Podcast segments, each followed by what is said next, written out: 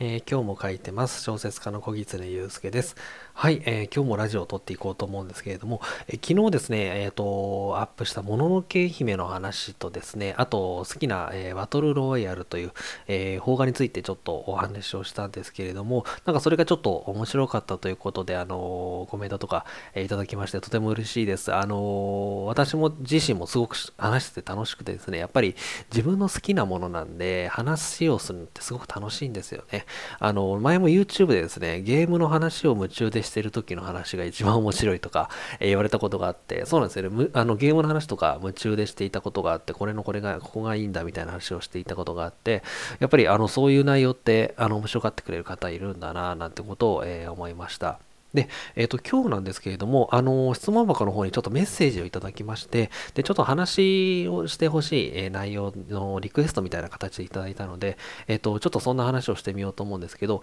昨日ちょっと、あの、いただいたあのコメント、あの、ちょっと読ませていただこうと思います。ありがとうございます。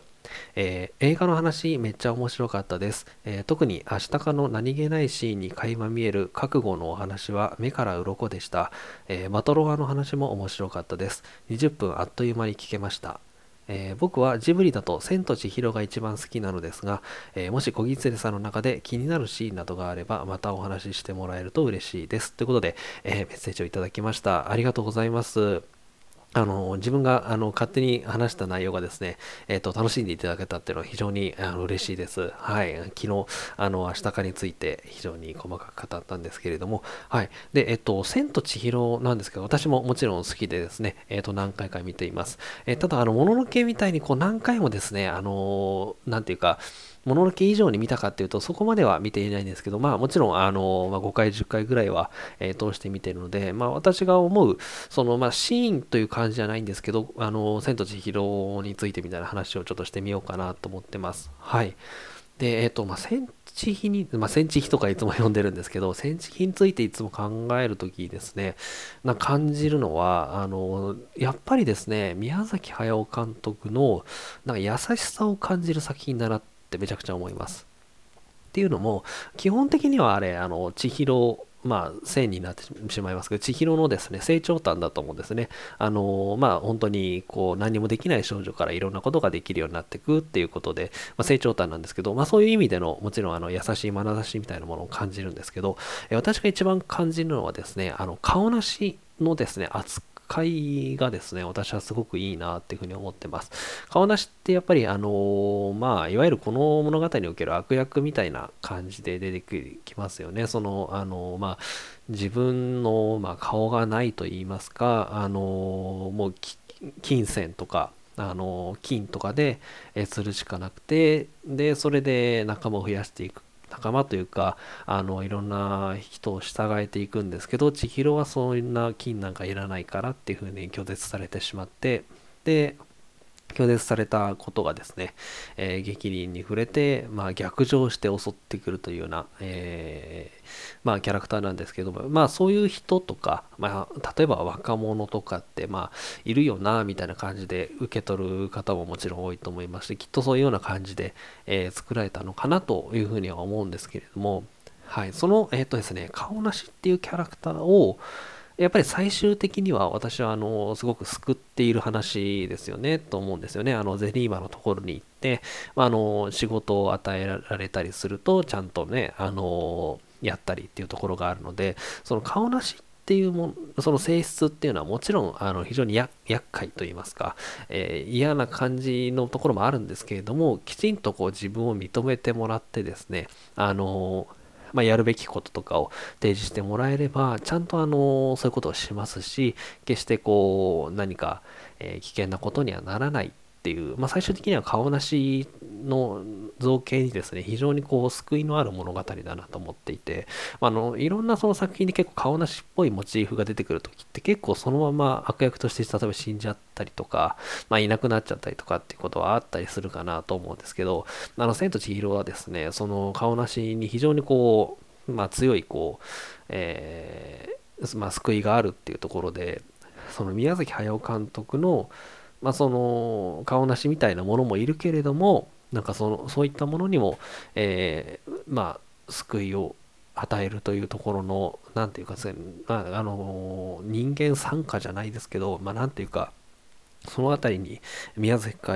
宮崎駿という、監督のですね、非常にこう人間に対する愛情みたいなものを感じるなっていうふうに思ってます。なので、あの、もちろん、えー、千尋の成長譚ってことではあるんですけれども、あの、顔なしがですね、私はやっぱりすごく、あの、扱いがいい、いい作品だなっていうふうに思ってます。最初はなんか顔なしがいなかったったらしいんですよね。ただただそこにいるなんか妖怪みたいな感じで書かれてるらしいんですけどこ、こいつがいることでなんかこの作品に、うん、なんか厚みが出るかなみたいなことでどうも採用されたみたいなことらしいんですけど、私はその作顔なしの扱い方にこそ宮崎駿監督という監督の監督性がすごく出ていると思います。あれを顔なしというキャラクターがもし浮かんだとしてそれをどうするかって多分監督によっていろいろ違うなっていうふうに思っていて宮崎監督はその人間というものにやっぱり愛情というものを持っているんだなっていうことを、えー、感じましたね。はい。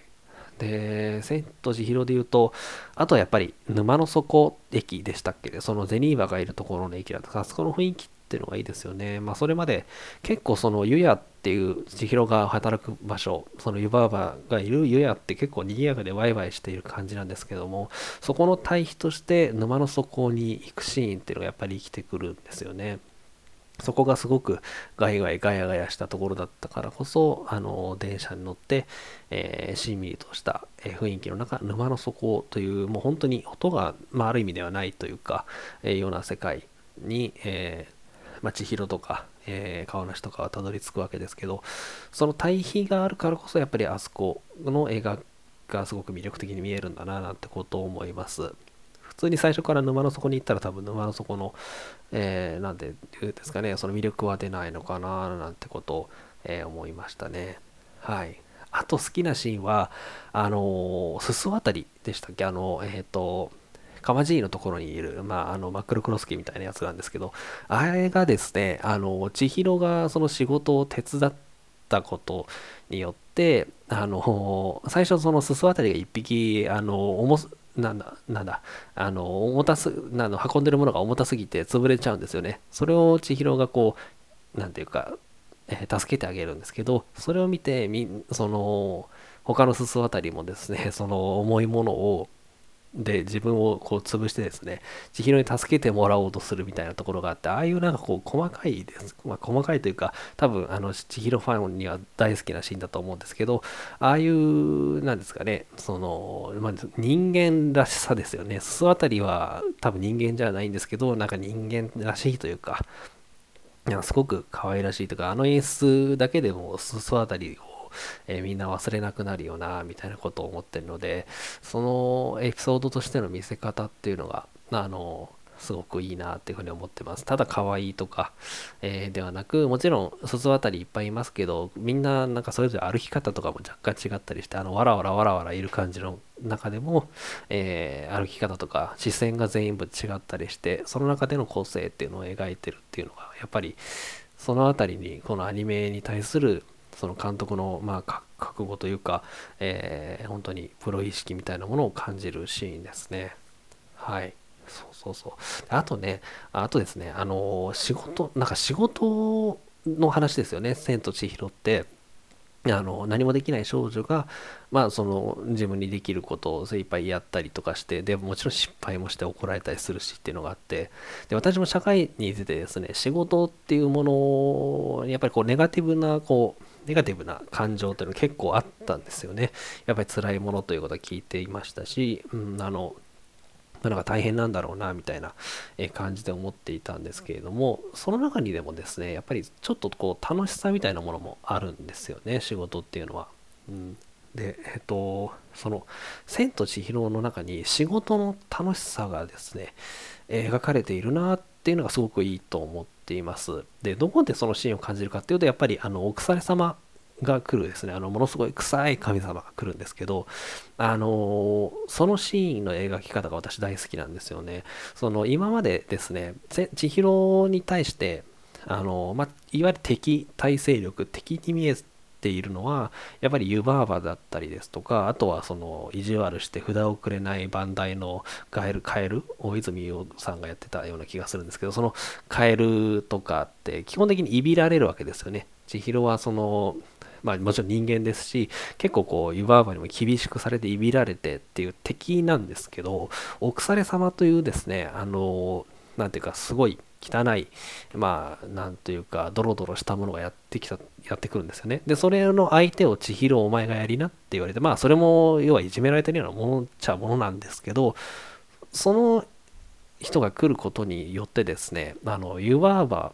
と、えー、とか他の湯屋のメンバーと千尋は一気に仲間になるんですよね。でそのみんなでやるしかないっていうのがその対応するしかないっていうのがあって、まあ、そこを千尋とまず凛がやるんですけど、まあ、それがただのこう腐れ様じゃないって分かった時に、えー、みんなでこうなんか引っ張りそのズブズブっと埋まっている自転車を抜き出したりして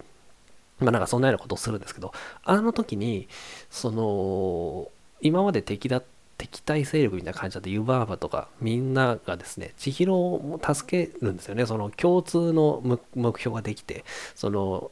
お腐れ様からその自転車引っこ抜くぞっていう目標ができてあそこでみんながすごい一体になるんですよね。それ引っ張れみたいな感じになってあそこがすごく好きでですね。確かにその仕事をしているとあの私も会社勤めとかを結構してたんですけれどもその会社してるとですね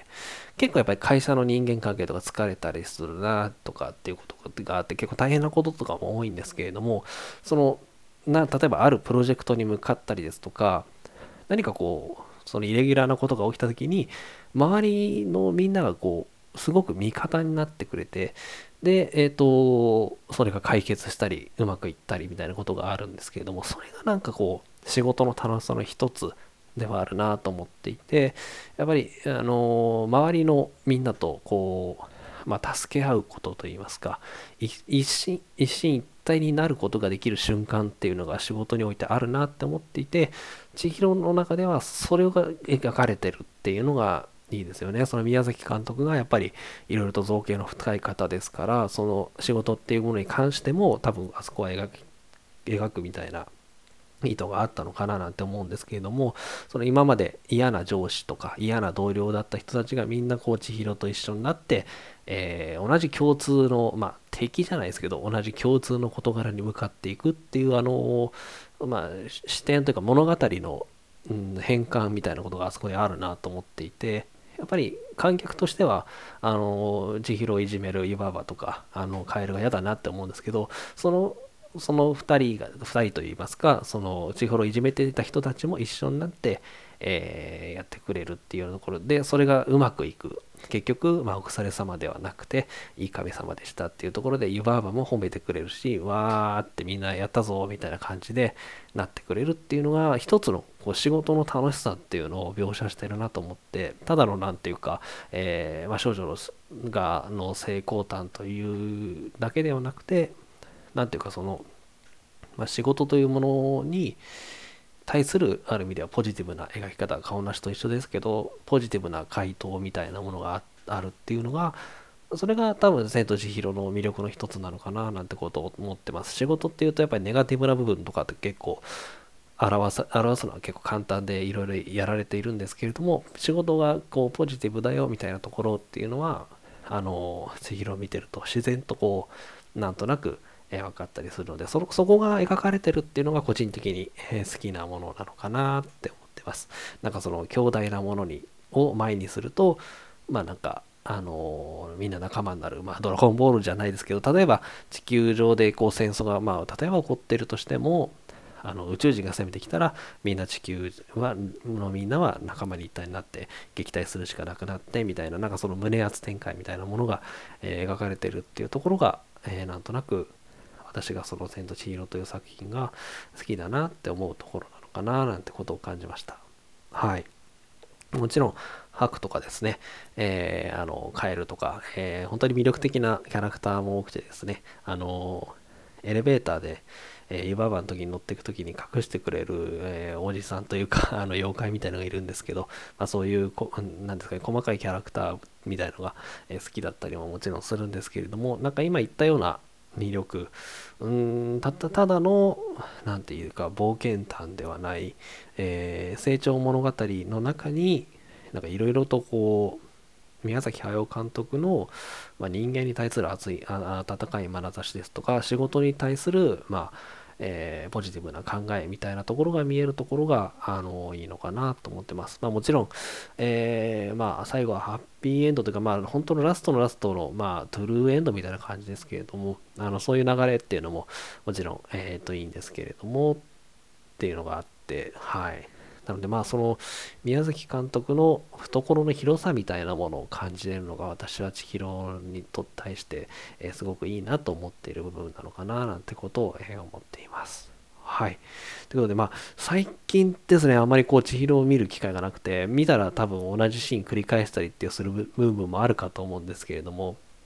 はい。まあ、また、あのー、時間を見つけて、えー、千と千尋もまた見てみたいなと思ってます。まあ、ジブリ作品だとですね、えー、もちろんいろんな好きなものはあるんですよ。で、えっ、ー、と、特に好きなのがですね、えー、まあ、もののけ姫ですよね、と、えー、あと、まあ、最近で言うと、風立ちぬと、えー、あとは、思い出ポロポロが実はすごく好きでですね、これは、あの、高畑勲監督ですけれども、思い出ポロポロがですね、本当に好きなんですよ。子供の頃全然好きじゃなかったんですよね。これジブリなの？みたいな感じで、まあ、暗いというか全然冒険探でもなんとかワクワクする感じがないので、これはなんか面白くないなって思ってたんですけど、大人になってみたらあの映画はものすごく良かったんだっていうことが分かってですね、えー、そういう話もしてみたいなと思っていて、で、あの、もののけ姫、最近もののけ姫がすごく好きになってきたんですけど、それまで一番好きだったのは紅の豚だったんですけど、まあ、紅の豚もですね、えー、もちろん今でも大好きなので、まあ、あのまたジブリの話とかもしていきたいなと思ってますね。多分一番話が長くなるのは思い出ポロポロかなと思ってます。これは大人になってから本当に気づいたことなので、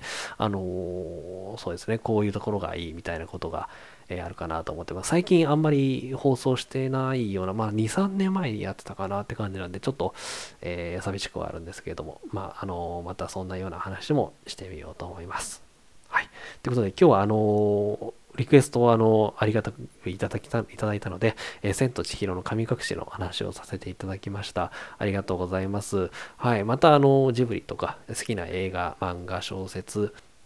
えー、なんだっけ、えー、ゲームですね、とかの話をしていければなと思ってます。まあ、せっかく小説家なんで、まあ、小説の話とかも全然していきたいなと思ってて、あのー、特に好きな作品とかもありますので、深掘りできるような話を、えしていければなというふうに思っています。はい、ありがとうございます。で、えっと、今回いただいた感じで、あの、質問箱とか、えっと、設置していますので、あの、もちろん質問も大歓迎ですし、あの、何か、そのラジオの感想とかでも話してほしい内容とか、え何でもいいので、あの、概要欄の方に URL 載せておきましたので、えー、質問箱の方から、えメッセージいただけるととても嬉しいです。はい。ということで、えー、今日はこんな感じにしていこうと思います。え、お聴きいただきましてありがとうございました。え、小説家の小狐祐介でした。